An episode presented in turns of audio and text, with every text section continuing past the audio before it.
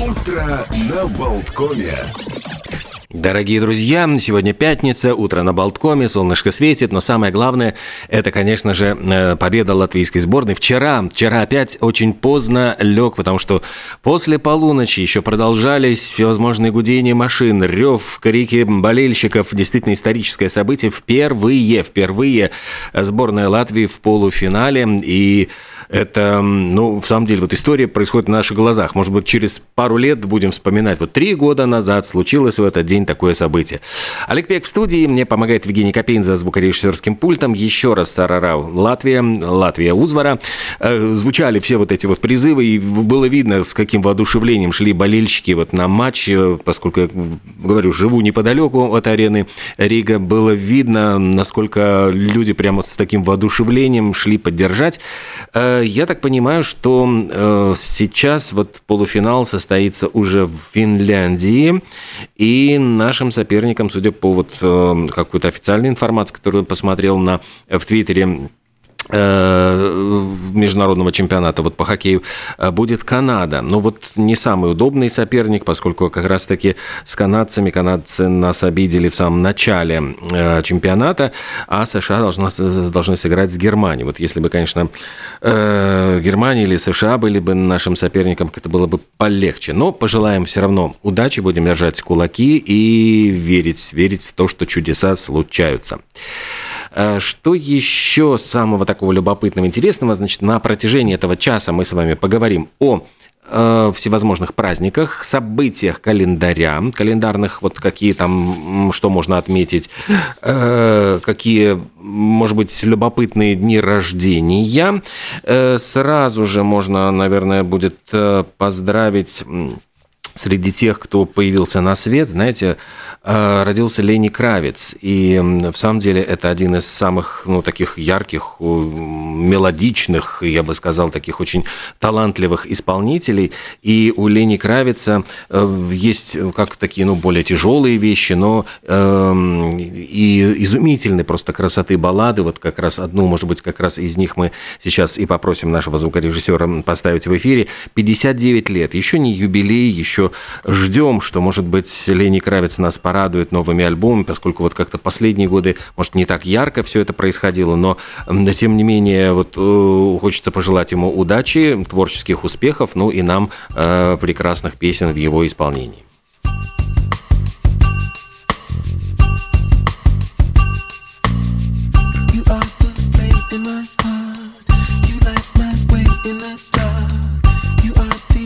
Ultimate star. You picked me up from above.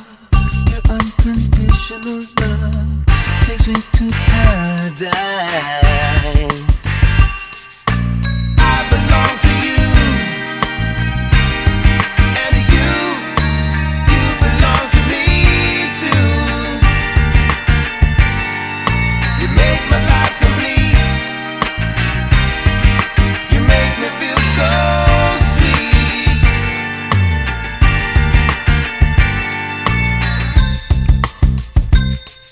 Лени Кравец, которому 59 лет исполняется сегодня, только что прозвучал на радио Болтком. Какие праздники? Сегодня, ну, такой любопытный день хождения босиком. Точное происхождение этого праздника неизвестно, но есть предположение, что его цель э, дать возможность городским жителям вспомнить прелести деревни, вот бегание босиком, хотя, конечно же, э, вот по, по земле одно дело ходить босичком, а вот по асфальту как-то, ну, может быть, не совсем это это э, гигиенично и приятно. Но, тем не менее, вот считается, что человек получает полезный массаж стоп, если он ходит без обуви, и подзаряжается энергией. Опять-таки, подзаряжается, я понимаю, все-таки от матушки земли, а не от асфальтовых покрытий. Всемирный день рыжих. Если помните, был даже такой э, рассказ у Конан Дойля, Шерлок Холмсовский «Союз рыжих», один из первых, кстати, вот в первом сборнике появившийся. Э, всего, говорят, 2% людей с рыжими волосами на Земле, и в разное время время то рыжий цвет считался очень модным, то наоборот, в общем, на рыжих как-то косились и считали там их там связи с какими-то там силами э, э, всяких дьявольскими и потусторонними. Но сегодня вот принято поздравлять как раз людей с этим цветом волос редким и остальным, ну, можно перекрасить волосы в рыжий цвет, посмотреть фильмы с рыжеволосыми актерами, ну и какие-то, может быть, интересные факты про рыжих поискать в интернете. Э, Всемирный день Дракулы. Опять-таки, это не просто так, а дело в том, что в 1897 году, мне даже страшно вот посчитать, сколько, но это, по-моему, 126 лет назад, вот у меня математика вроде так сложилась, впервые был опубликован роман «Дракула» Брэма Стокера. И этот праздник, ну, понятно, что он такой немножко с оттенком пиара, потому что Э, есть такое общество Дракулы, которое располагается в английском городе Уитби. Считается, что Э, вот в одном из этих мест происходит действие романа, и, очевидно, местные городские власти, которые запустили праздник, кстати, не так давно, всего 11 лет назад, в 2012 году, они, ну, очевидно, рассчитывают привлекать вот внимание туристов, чтобы приезжали, смотрели, участвовали в каких-то мероприятиях. Но, тем не менее, вот это, пожалуй, одно из самых знаменитых э, произведений о вампирах, которое было вдохновлено, конечно же, другими всякими мифами, легендами, э, сказками там про вампиров вампиров, но, тем не менее, образ Дракулы вот из романа Брэма Стокера считается самым, самым, классическим. А еще сегодня отмечается Европейский день соседей. Но его предложили отмечать во Франции в 1990 году. И помогали они соседям и другим людям, которые ну, вот, оказались в каких-то сложных э, ситуациях. И в первый день так провели для жителей своего округа, э, приглашали соседей на чашечку чая, там угоститься, познакомиться поближе. И празднование это в самом деле очень простое. То есть достаточно позвать соседей в гости и принести вкусную еду на общий стол, собственно говоря, посидеть, поговорить, познакомиться познакомиться поближе.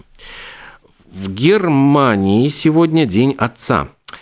Э, Причем это такой праздник, который имеет очень давние традиции с XVIII века.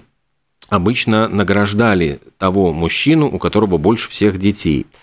Ну, согласитесь, что в XVIII веке как раз вот количество детей было так своего рода страховкой, подспорьем, пенсией, можно сказать, потому что дети содержали, ну, не было вот официальной пенсии, а содержали тебя твои дети, э, когда э, ты становился уже старым.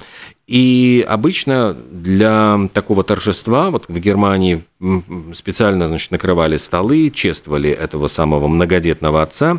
Ну и сейчас продолжаются эти традиции, собственно говоря, всякие шутки, э, состязания, туры, велопробеги, выступают артисты и музыканты, ну и, конечно же, поздравляют вообще даже и не совсем многодетных, но любого отца, у которого есть дети.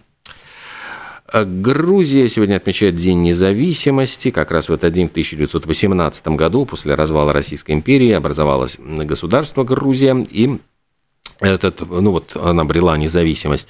И праздник отмечается с большим размахом. Э, фестиваль цветов э, с цветочными композициями, концерты и прочее, прочее. Вот интересно, что если в Германии День Отца, то в Польше такой вот, значит, ход конем День Матери – он не выходной день, но, тем не менее, это значимый очень тоже праздник и чествует всех мам.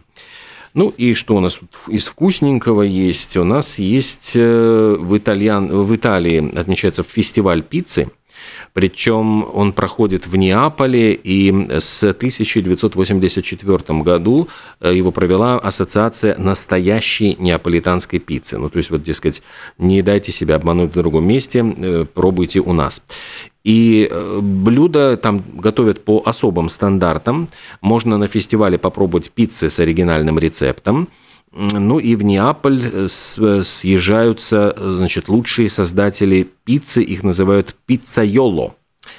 Э, ну, понятное дело, дегустации различных рецептов, конкурсы, мастер-классы и э, учат, как правильно, значит, надо есть пиццу. Там есть даже такой вот мастер-класс.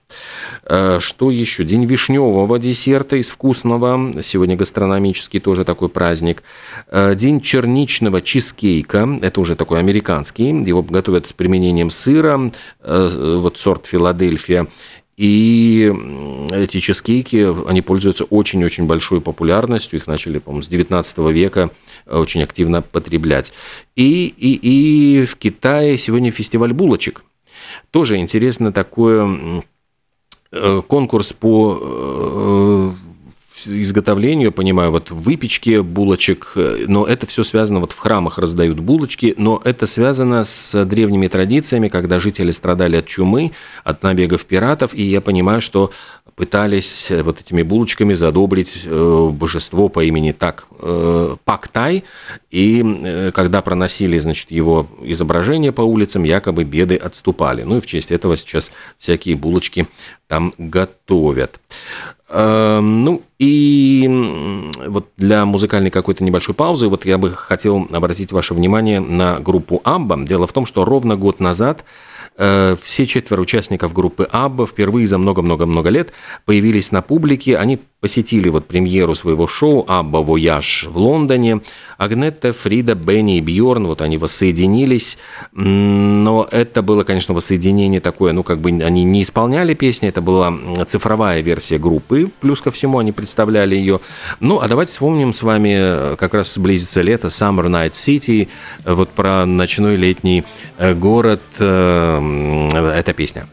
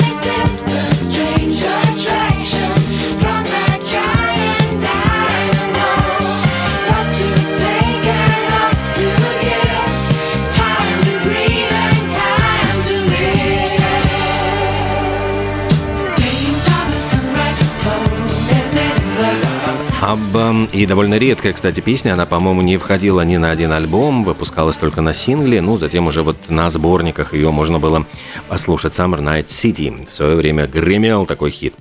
Ну что, еще... Да, кстати, вот говоря про лето, конечно же, летом э, ждут все жару, и каждый год э, как-то вот э, летние месяцы становятся все более жаркими, засушливыми. И сейчас пришла вот новость из Португалии, там даже запретили временно выращивание оливковых оливок и авокадо.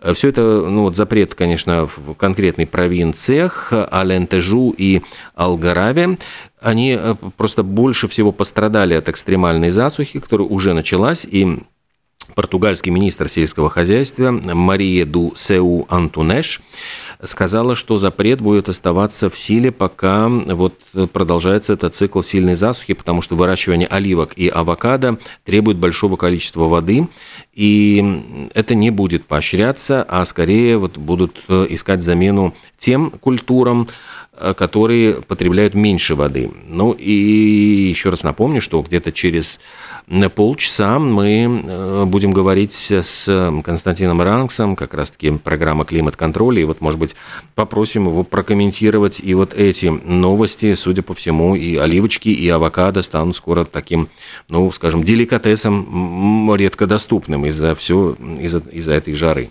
проклятый.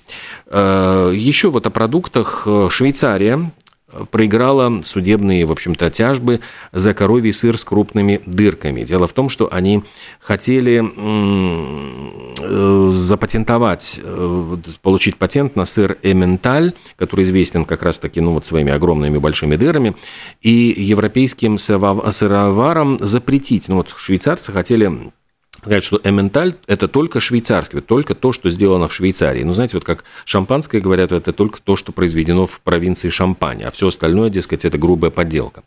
И вот если как-то вот с шампанскими винами это все прокатило, а тут Европейский суд отказался признать эксклюзивные права Швейцарии на этот бренд сыра эменталь, Э, ну и говорят, что он не может быть защищен как товарный сыр для э, товарный знак для сыров в Европейском Союзе. Поэтому, пожалуйста, все, кто хочет, могут его производить, и это будет восприниматься тоже как эменталь без... Э, я понимаю, что в Германии его так тоже активно производят. И вот ну, немецкие сыровары как-то заволновались и сумели пробить вот это благоприятное для них решение суда, хотя вот эменталь – это название э, сыра из коровьего молока, который происходит от долины реки Эмме в швейцарском кантоне Берн. И вот у себя в Швейцарии они считают, что вот это именно вот наш сыр, вот именно из долины реки Эммы, это вот и есть самый настоящий эмменталь, все остальное, э, дескать, это все подделки, не имеющие никакого к нему отношения. Сделаем небольшую паузу, после чего продолжим, и праздник еще и в календаре кое-чего осталось, и новости, новости интересные.